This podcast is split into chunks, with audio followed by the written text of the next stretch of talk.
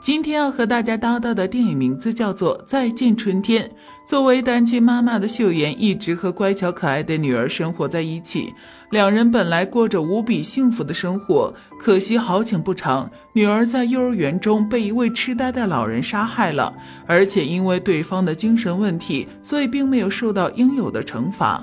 自从女儿死后，秀妍一直以泪洗面，想为女儿讨回公道，但是不管她怎么努力。都没办法让凶手受到惩罚。对生活彻底绝望的秀妍想到了以死来逃避失去女儿的痛苦。她在网上找到了几个同样想要自杀的网友，就约着一同见面，然后找个地方共同终结自己的生命。其实，在这些自杀的网友中，就有痴呆老人的儿子小朴。只是秀妍并不知道小朴的真实身份，还以为对方只是普通的网友罢了。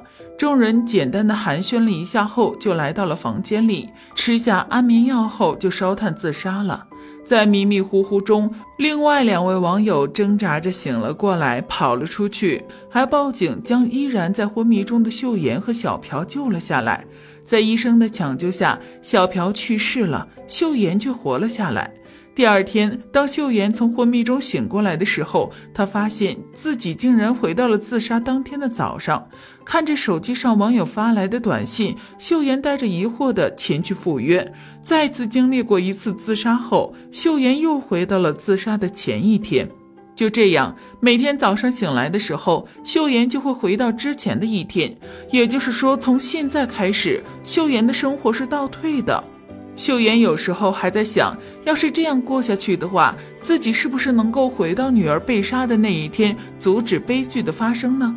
很快，日子就来到了女儿死后，凶手被送上法庭的那一天。重新经历一次痛苦的秀妍，忍不住偷偷溜进了痴呆老人的病房，想要用自己的手将他杀死。没想到，就在这时，小朴走进来，看见了这一幕。秀妍这时才发现，原来小朴就是痴呆老人的儿子。他来不及多想，就赶紧离开了这里。又过了没多久，日子来到了女儿被杀的那天。秀妍赶紧行动，试图挽回女儿的性命。她先是给幼儿园的老师和警察打电话，让他们一定要紧紧的看住女儿，自己则坐车匆忙的往女儿的幼儿园赶去。这边痴呆的老人好心办坏事，把小朴租来的衣服洗了。小朴想到平日里照顾父亲的艰难，一气之下竟然把父亲赶了出去。无处可去的父亲到处闲逛着。这时，他正好遇见了秀妍那跑到外面玩耍的女儿。小姑娘一不小心掉进了游泳池里，拼命地挣扎着。痴呆老人想要救她，却因为体力不支而没能救上岸。就在此时，警察和秀妍也都及时赶到了现场。这次的秀妍才知道，原来一直都是自己误会了痴呆老人。在误会解除之后，秀妍就和女儿过上了和往常一样的生活。然而几年之后，女儿又再次回到了秀妍的生活里。秀妍知道，要是自己一直过着倒退的生活的话，最后不久女儿会彻底消失，就连自己也会有危险。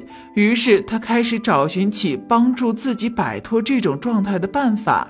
仔细思考之后，秀妍发现所有的变化都是在那场自杀之后发生的。